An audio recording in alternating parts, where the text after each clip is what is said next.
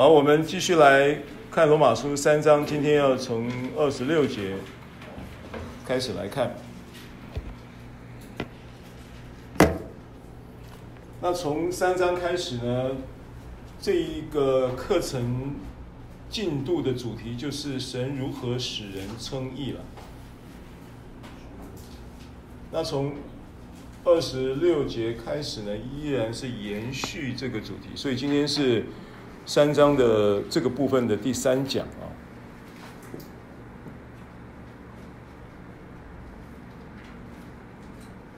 好，那呃，我们从二十五节开始看，神设立耶稣做挽回祭，是凭着耶稣的血，借着人的信，要显明神的义，因为他用忍耐的心宽容人先时所犯的罪。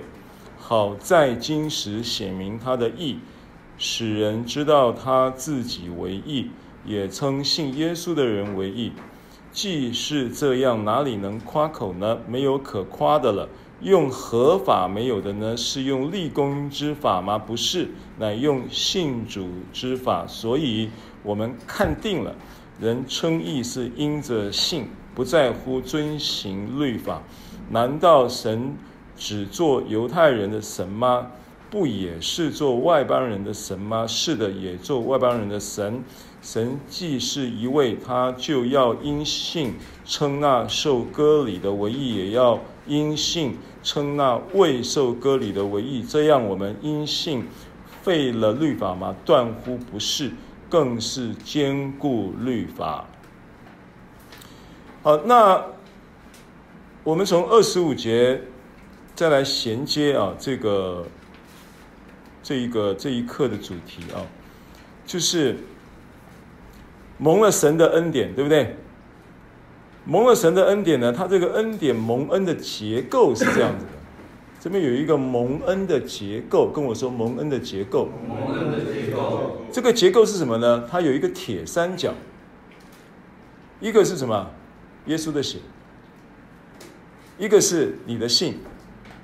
你的信心啊，一个是什么？神的意。注意，它以它这个结构缺一不可啊。三就是三点成一个面，这个面叫做神恩典的面向。耶稣的血，人的信心以及神的公公义。那耶稣的血是不是已经流了？这是一个继承的事实，对不对？那神的公义是不是也是一个过去、现在到未来永恒不变的事实？神不会朝三暮四嘛？神是公义的，他起初就是公义的嘛？他现在是公义的嘛？他将来也是公义的。所以神的义本质上也是一个已既既定的。属灵事实嘛，永恒的事实嘛，不能撼动的事实嘛，对不对？对。那唯一唯一不是是不在现实当中还不是那么现实的一个事实，就是你的信心。你的信心是什么？你的信心可能是漂浮的嘛。所以坚定的信心是很重要的，是不是？是不是？神的恩典要能够持续的构成在你的生命里面。信心是不是关键？好，那这个这个课题当然永远就是没有没有办法跳脱了，你没有办法避开信心的这个功课，而能够正面的去迎接神恩典的降临，就是缺一不可嘛。那现在这三个部分，神的部分是不是都已经完成了？关乎。就神的恩典的结构，这整个结构呈现在你生命，彰显在你生命的条件里面，是不是？耶稣的血和神的公义是已经是一个既定的事实，就神的部分都已经完成了，恩典的工作也已经完成了，恩典的事实也已经构成了，现在要成为你主观的经验，差别就是信心而已。好，那在这里呢，在这里就是说，我们要从罗马书的因信称义的这个脉络啊，他保罗所所阐述的这个真理的脉络，要对信心有一个视角啊，要有一个视角。那这个信心的视角，因为我们关于信心的这个议题，我们是经常性的，或者专题性的，或非专题性的，经常性的有在做讨论、做发表，对不对？那你现在透过罗马书的的的真理的阐述啊，要有这么一个眼光，有这么一个角度。来看信心这个事情，第一个，信心它一定会产生行为，对不对？这个这个是依据什么真理？这个是依据雅各书的真理嘛？信心没有行为就是死的。其实这句话的意思是，信心本身是活的，而信心的这一个活的是预表是什么呢？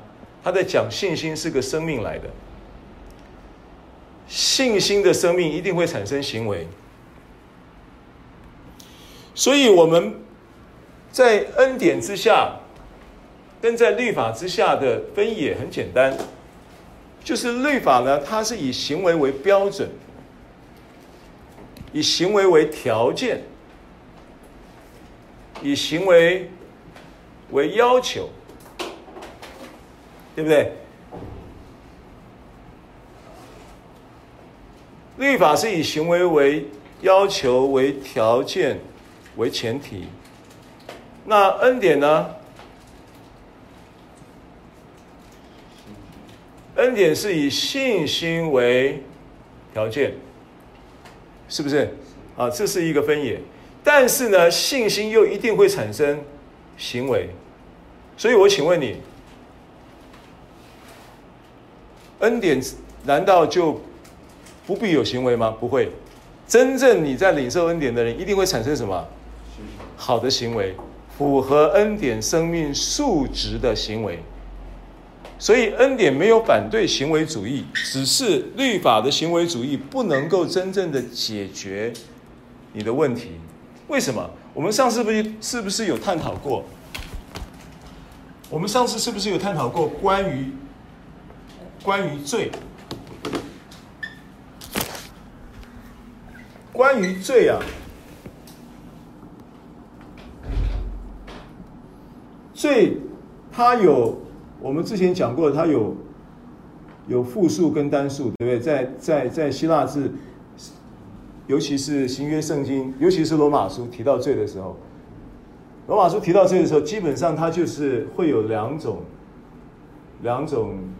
词汇的那个状态，就是一个是复数的罪，一个是单数的罪。复数的罪是不是指的人的过犯？就罪行嘛，就是罪行行为。复数的罪是指的过犯，是指的罪行；单数的罪是指的罪性。好，那我请问你，罪行跟罪性是什么关系？罪行跟罪性是什么关系？罪性是罪性是本身的根源，罪行是罪性衍生出来的行为。好，罪行跟罪性的关系，这两个之间的关系。你刚才讲说，罪是什么？想法。罪是罪性本身，它有想法。然后呢，罪行呢？行为。罪行是行为。然后你说，罪性。罪性是什么？本身就根源。根源。然后衍生带出来的罪行的行为是果子。啊，果子。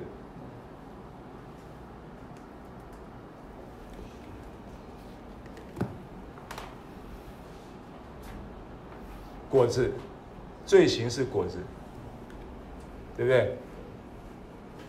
罪性是想法，罪行是行为，罪性是根，是罪的根源，然后呃，罪行是果子，就栽种下去，生根发芽，成长到后来会结果子嘛。好，给他们两个拍拍手，非常好，标准答案啊。那如果再进一步剖析它的话。罪性跟罪行呢，它还有一个，还有一个叫做呃，叫做什么呢？叫做嗯、罪性本身呢，它是一个思维，对，就是想法啊、哦。那这个思维呢，它会依据这个思维，因为当你要知道我们在讲想法的时候，想法可能会是，想法可能会是呃。可能会是在，在呃十啊、一啊、住、行、社会行为各方面呢，它会有片段，对不对？生活中会有各种不同的想法的方片段嘛。但是呢，罪其实它是一个有系统的想法。这个系统的想法呢，主要呢是什么呢？主要是当它在发生的那个时候呢，启动的那个时候呢，是魔鬼跟夏娃说什么？魔鬼跟夏娃说：“神岂是真说？”所以那个思维、那个想法，它在本质上呢，从不信、质疑神的话语切入的。接着呢，又说：“因为神知道你们吃了以后便。”如神，意思就是说，能够原文的意思就是能够变成神。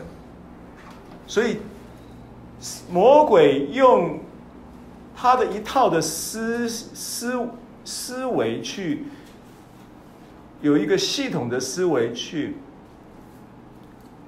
进呃说服了那个夏娃，以至于夏娃对神的话产生质疑，并且进一步对神的。品格产生了怀疑，所以呢，他就看那个树上的果子可悦人眼目，对不对？可做食物，那个叫做肉体的私欲，可悦人眼目，那叫眼目的情欲，又能如神，像神有智慧，今生的骄傲。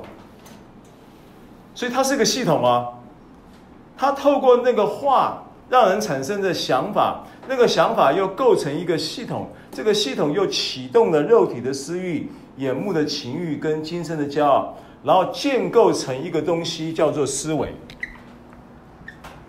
所以思维是思维是有结构的。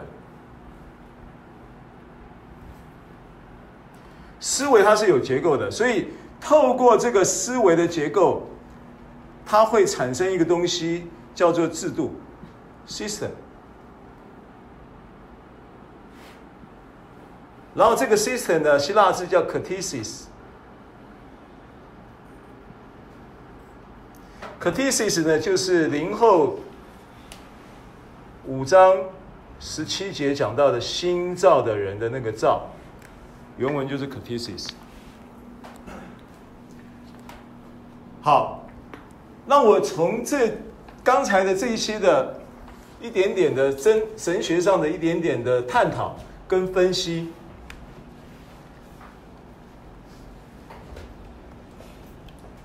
为什么三章二十五节它有一个神恩典的运行结构，而这个运行结构，它又是透过神的智慧来制定了一个新的旧法，而这个旧法呢，他是在基督里让每一个人都成为新造的人，就是新的一个制度，kathesis，就是新的一个治理体系。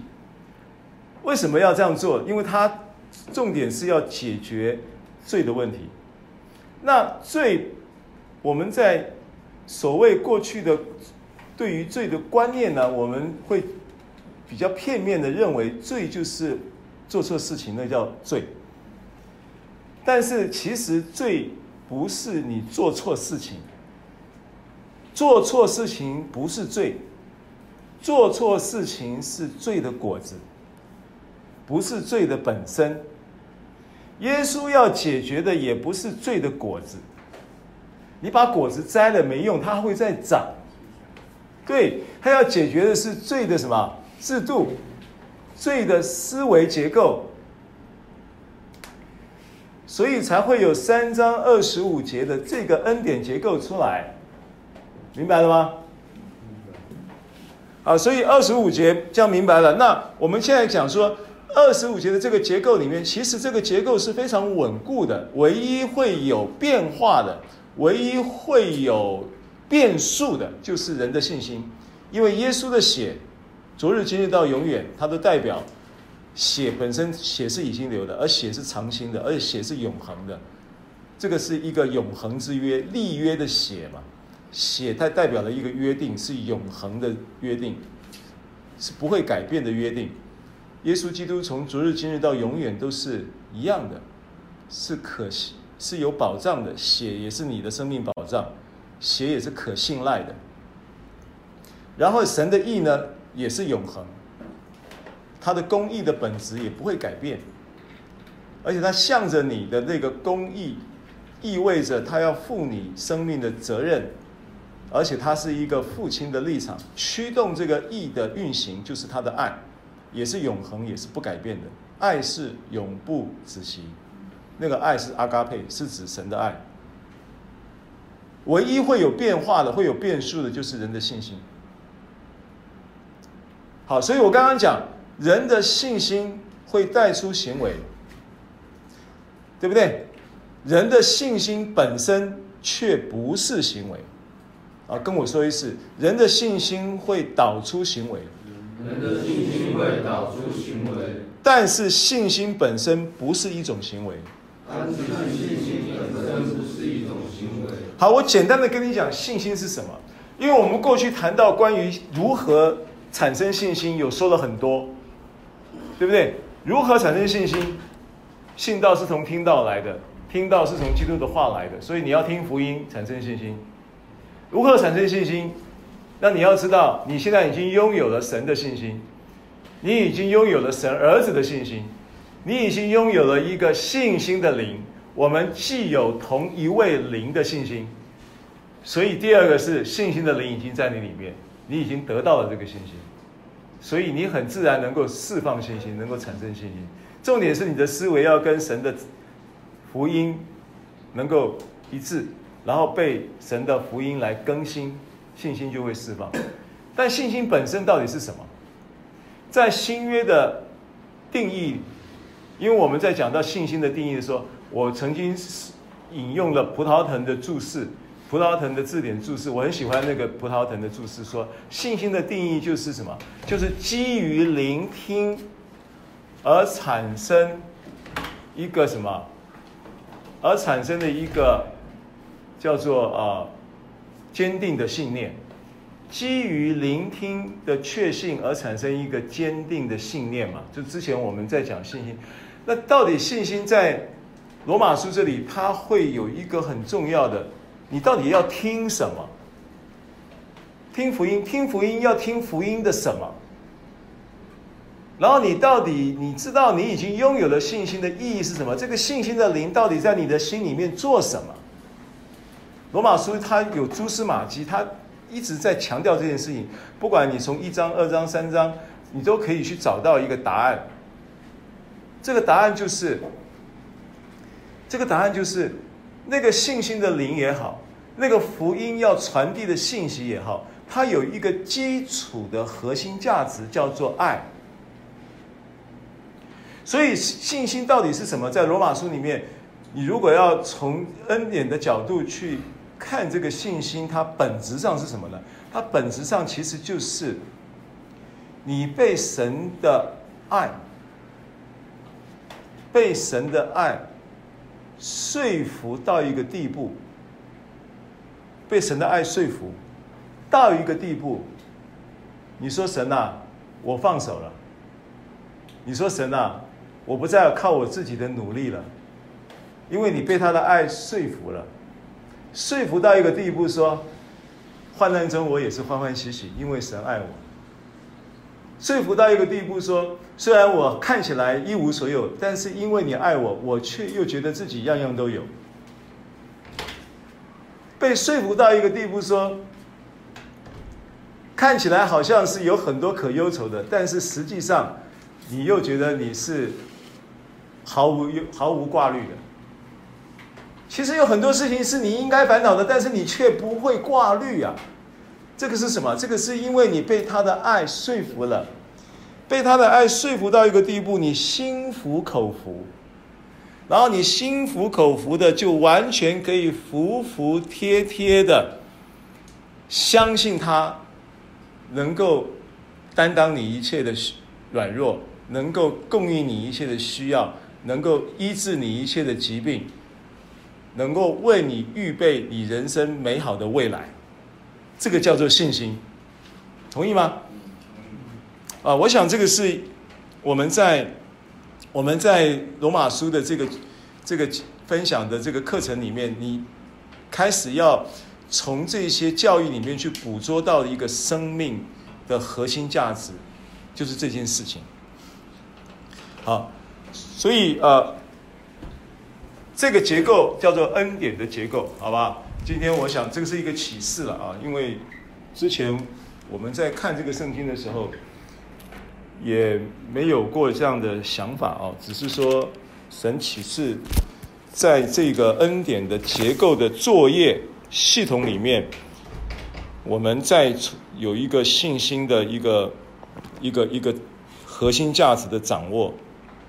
啊，所以因为你完全的被他的爱说服到一个地步，心服口服的、服服帖帖的，相信他能够担当你一切的重担，啊，然后呢，也能够供应你一切的需要，所以你就可以放心了，所以你就可以放手了，所以你就可以什么，将一切的忧虑卸给神了，不然你怎么卸？卸给神，你为什么卸不掉？为什么那么难卸？你没有从这个角度去捕捉、掌握到神是怎么样爱你，所以关键都在这里啊！所以这个是为什么讲说，如今长存的有信、有望、有爱，其中最大的是爱，最大的是爱嘛，对不对？加太书五章六节也讲说，要透过仁爱产生信心嘛。透过仁爱产生，透过爱产生信心啊，啊，所以你的信心的建立的基础是这个。二十六节，好在今时显显明他的义，使人知道他自己为义，也称信耶稣的人为义，对不对？啊，因为义其实显明神的义，显明神的义。那神的义在还没有透过耶稣基督构成在我们生命里面的时候，耶稣基督就在这一个神的义要转移到我们身上的过程当中，他是首先的第一个义人。神的义。是神生命的本质，耶稣是神荣耀的光辉，是神本体的真相。神的本体有公义的素质，耶稣就当然成为那一个首先的义人。好，所以神的义在今时显明是怎么样显明呢？是透过耶稣显明，是吗？那透过耶稣显明。显明神的义，使人知道他自己为义。啊，因为这个显明，你要理解这个显明，今时显明，它是一个完成式啊。显明在谁身上？耶稣。所以耶稣在这里，他扮演的是一个是一个首先的义人的角色，使人知道他自己为义，也信也称信耶稣的人为义。啊，所以神称义人就是透过耶稣的。好，二十七节，既是这样，哪里可以夸口呢？哪里能夸口呢？没有可夸的了。用何法没有的呢？是用立功之法吗？不是，乃用信主之法。啊，跟我说信主之法。信主之法。好，那到了这里，你还得就是，因为肉就是信立功之法跟信主之法，它这两个脉络。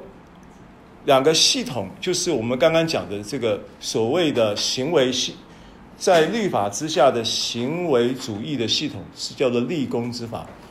那立功之法、行为主义的系统，在当年，当年在这个亚当伊甸园里，亚当跟夏娃的对话里面，这个系统的系统的构成启动了什么东西？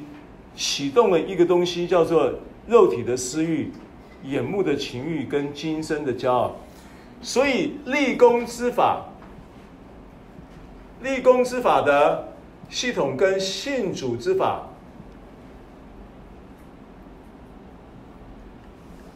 这两个系统，它的路系统的主主体的主体的这个呃运作，它就产生了一个很清楚的分野。立功之法的系统。它的启动的结构是肉体，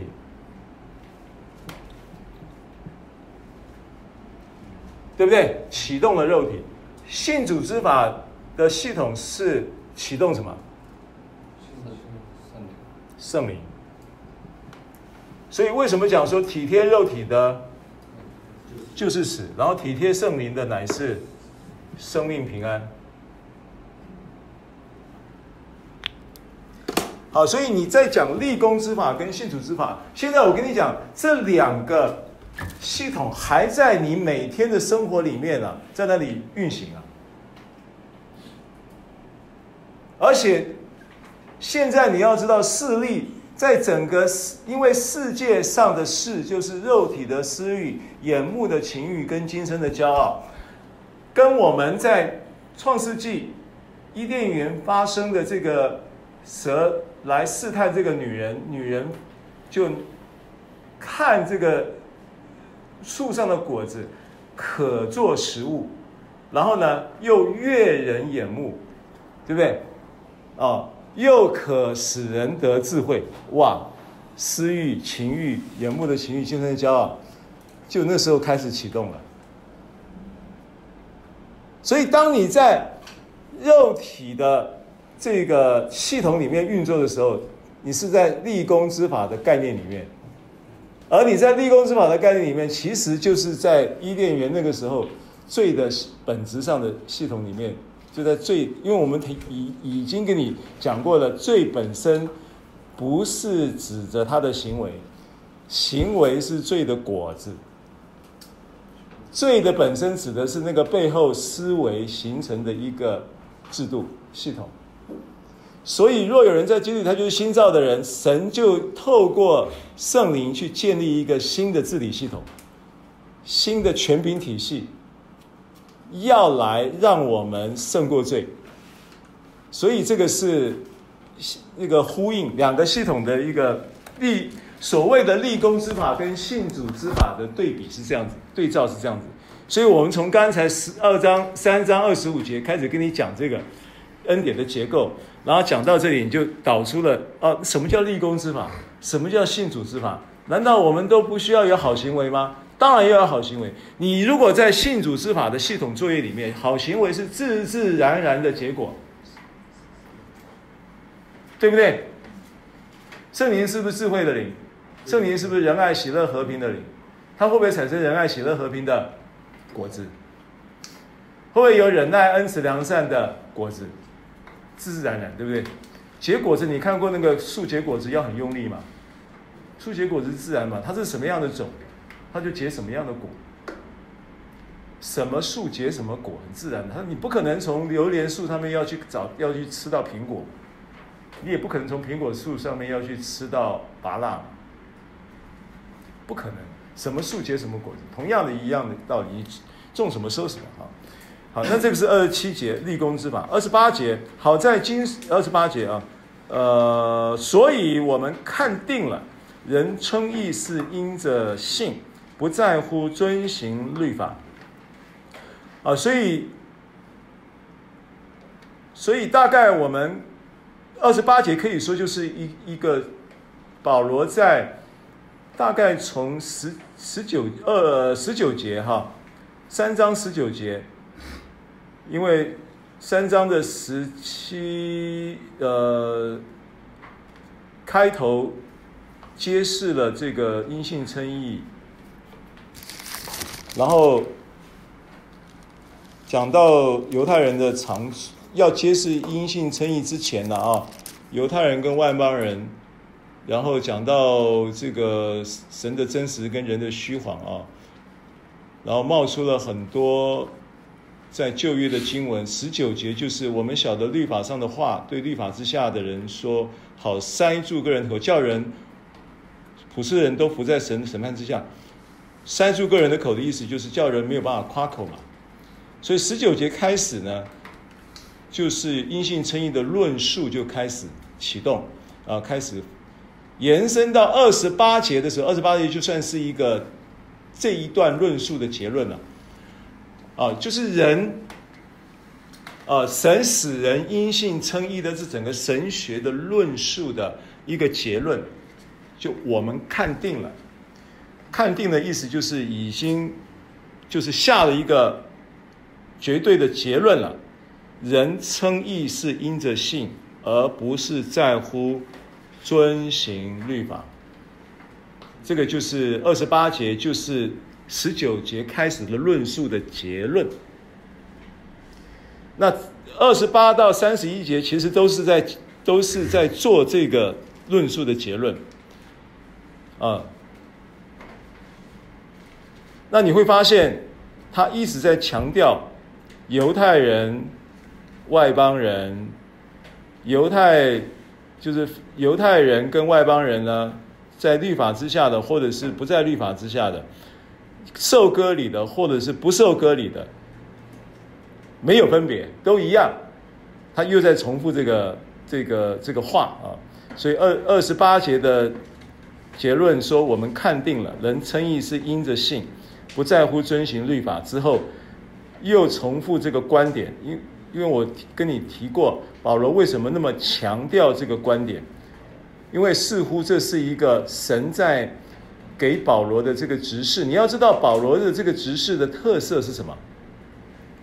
就好像我们上一次有提到说，为什么在耶稣呼召门徒的时候，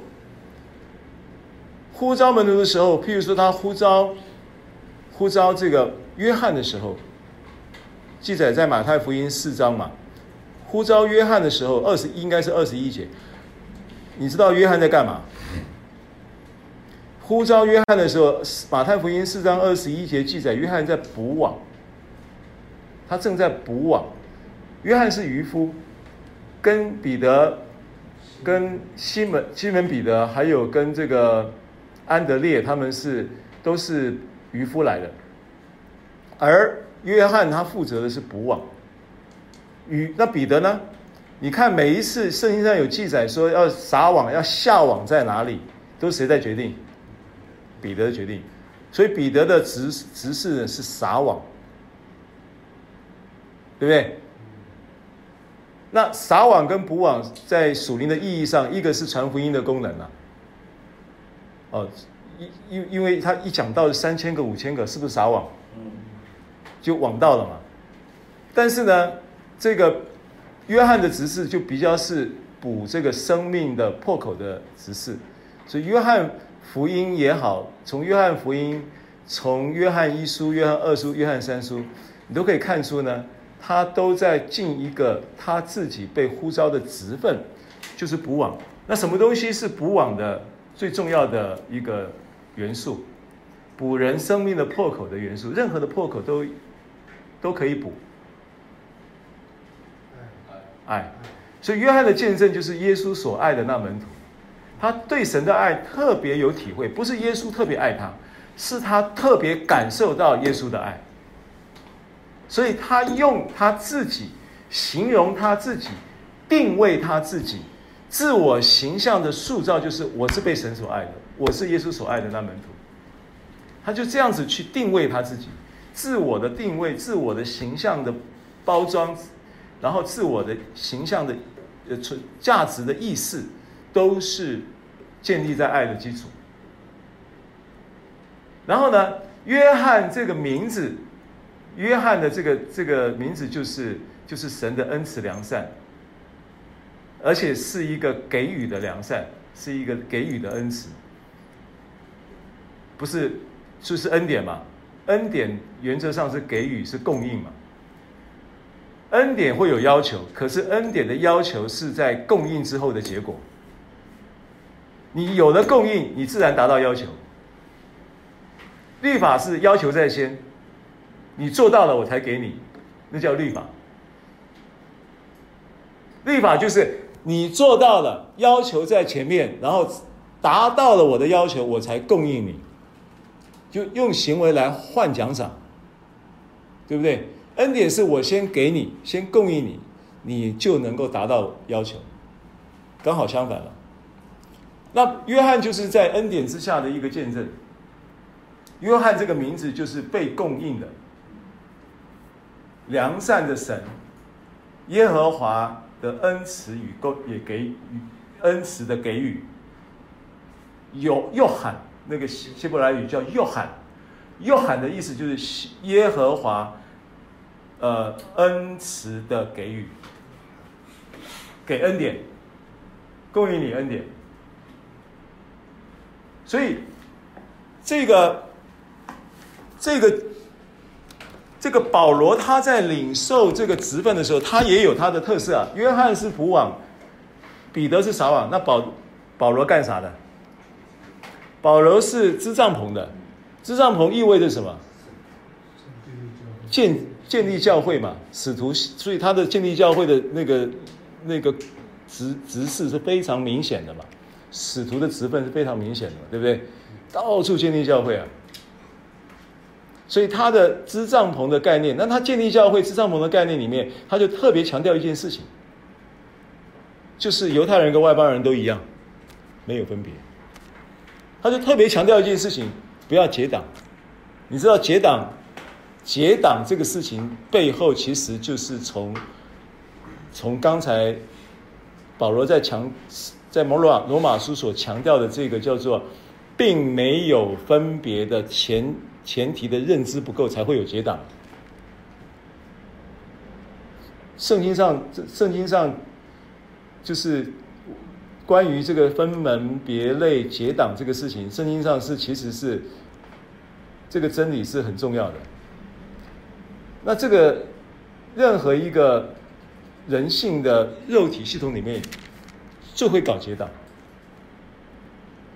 肉体系统里面就会搞这个东西。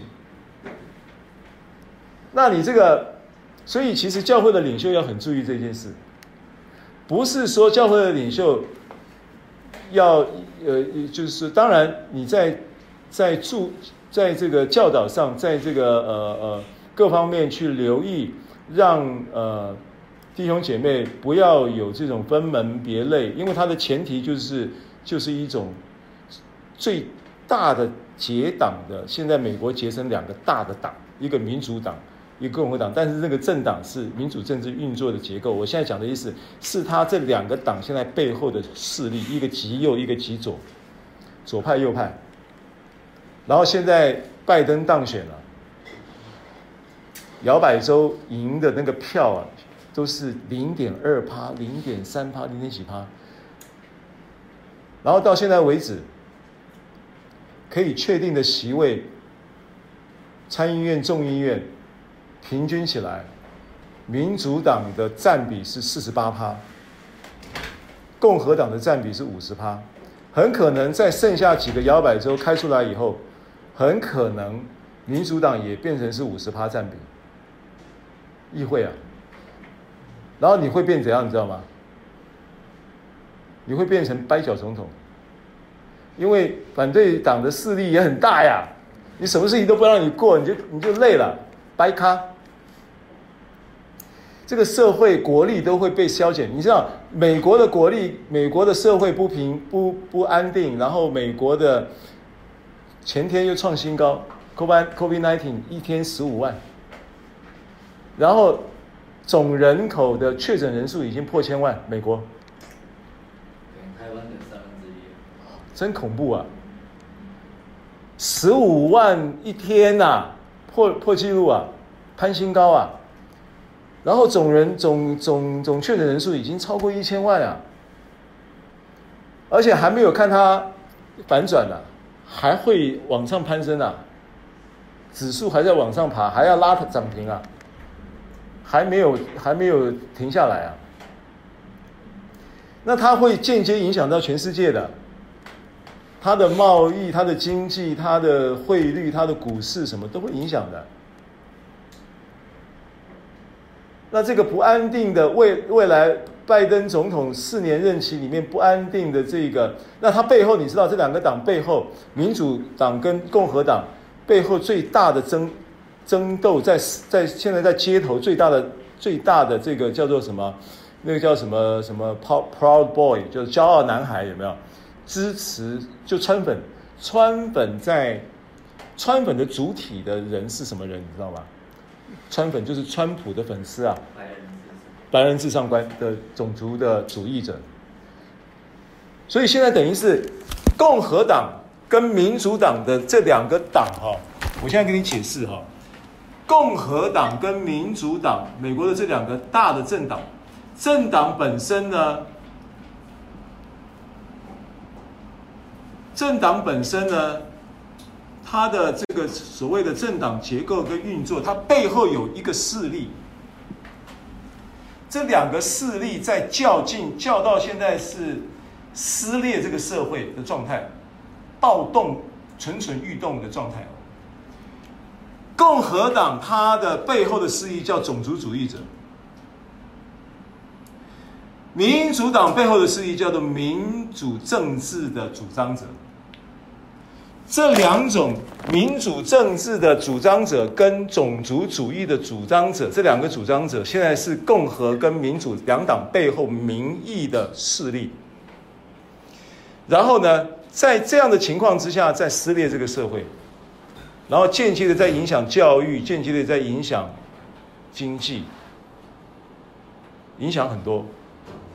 好，所以它代表什么？它代表它是一个什么？它就是一个分裂，它就是一个分门别类的东西在那里面。所以这个东西呢，这么明显的、明目张胆的上演在每一天上演在美国的社会啊。那它也反观你现在你的生活圈里面，你的生活圈里面的人际关系，这种延伸的。这个是大阵仗，你你你的生活关系，你的过去的人际关系，你过去的原生家庭跟社会经验里面，结党的事实是不是也是存在的？但在教会里面，这个东西是保罗建造教会很重要的一个思想，很重要的一个真理，就是没有分别。你看一下加拉太书三章二十八节，加拉太书三章二十八节。这是非常非常重要的一件事情。那所以呢，如果你今天是一个恩典教会，就我们在强调我们叫恩典教会。我跟你讲，这个恩典很重要。这个恩典一方面你领导你的所谓的教会的领袖，你在治理上你就没有分别，很重要。单方面的你先做这件事。但是会众啊，不一定会 follow。会众呢、啊，他仍然会有这种肉体的倾向，对不对？再给你搞这个这个这边一个圈圈，那边一个圈圈。那我不反对团契，我不反对情感的联谊，但是你不要变成是有有变成是那种很清楚的派系。如果你的联谊，你的联谊应该是联谊对象，不会是永远只有他。永远只有这些人。你如果是教会的肢体，你应该是整体上的关系，这是很重要的。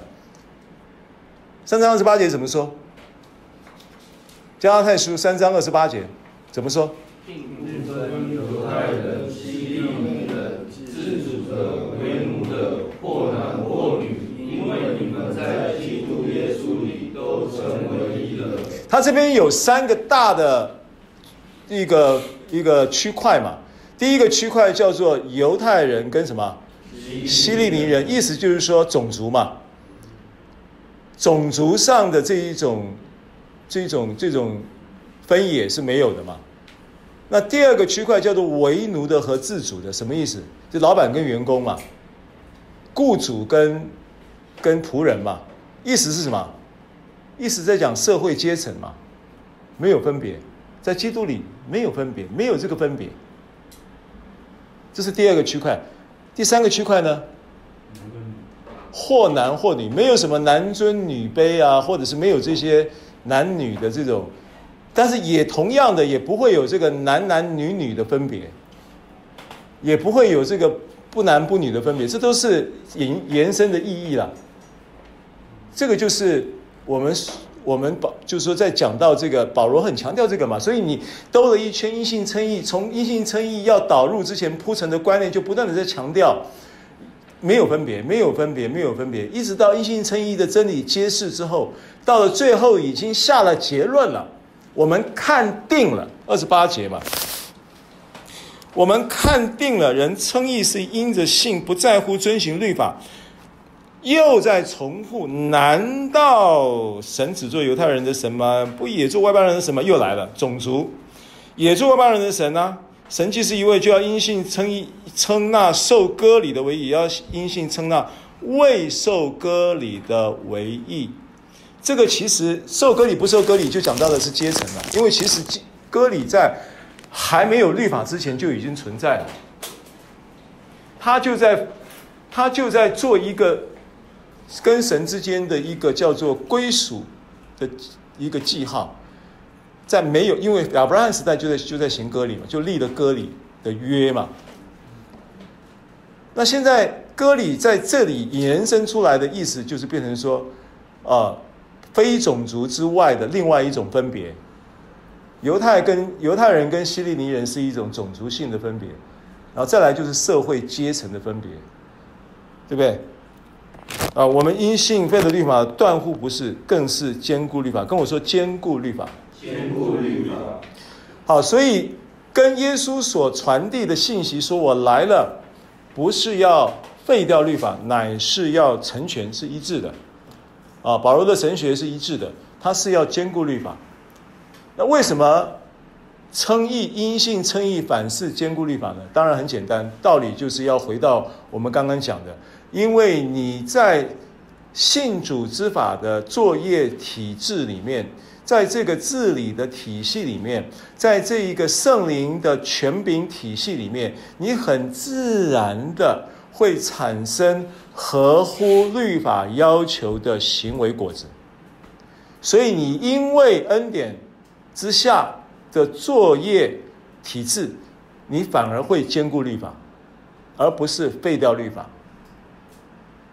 这也就堵住了那一种那一种那一种谬论，那一种辩证的谬论，说我这这可是这样子我，我我们就可以犯罪以叫恩典显多吗？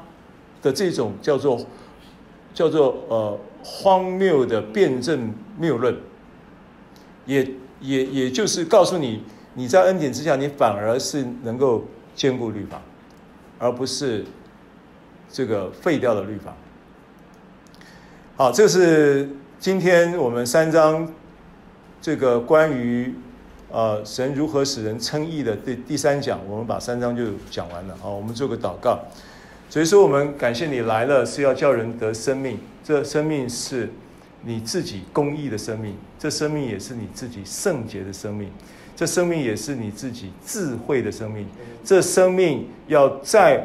恩典的这样的一个救法，在我们的信心配合了你救赎的保险，并神不改变的公义的前提之下，能够让我们领受并且活出来。谢谢你，这是我们的盼望。而你向着我们所怀的这个美好的、平安的、繁荣的、对未来有希望的这样的一个计划，要透过圣灵来引导我们来实践执行这个计划，好叫呃父你能够得荣耀，因为我们结了果子，就叫父得荣耀。谢谢主耶稣垂听祷告，奉耶稣的名。好。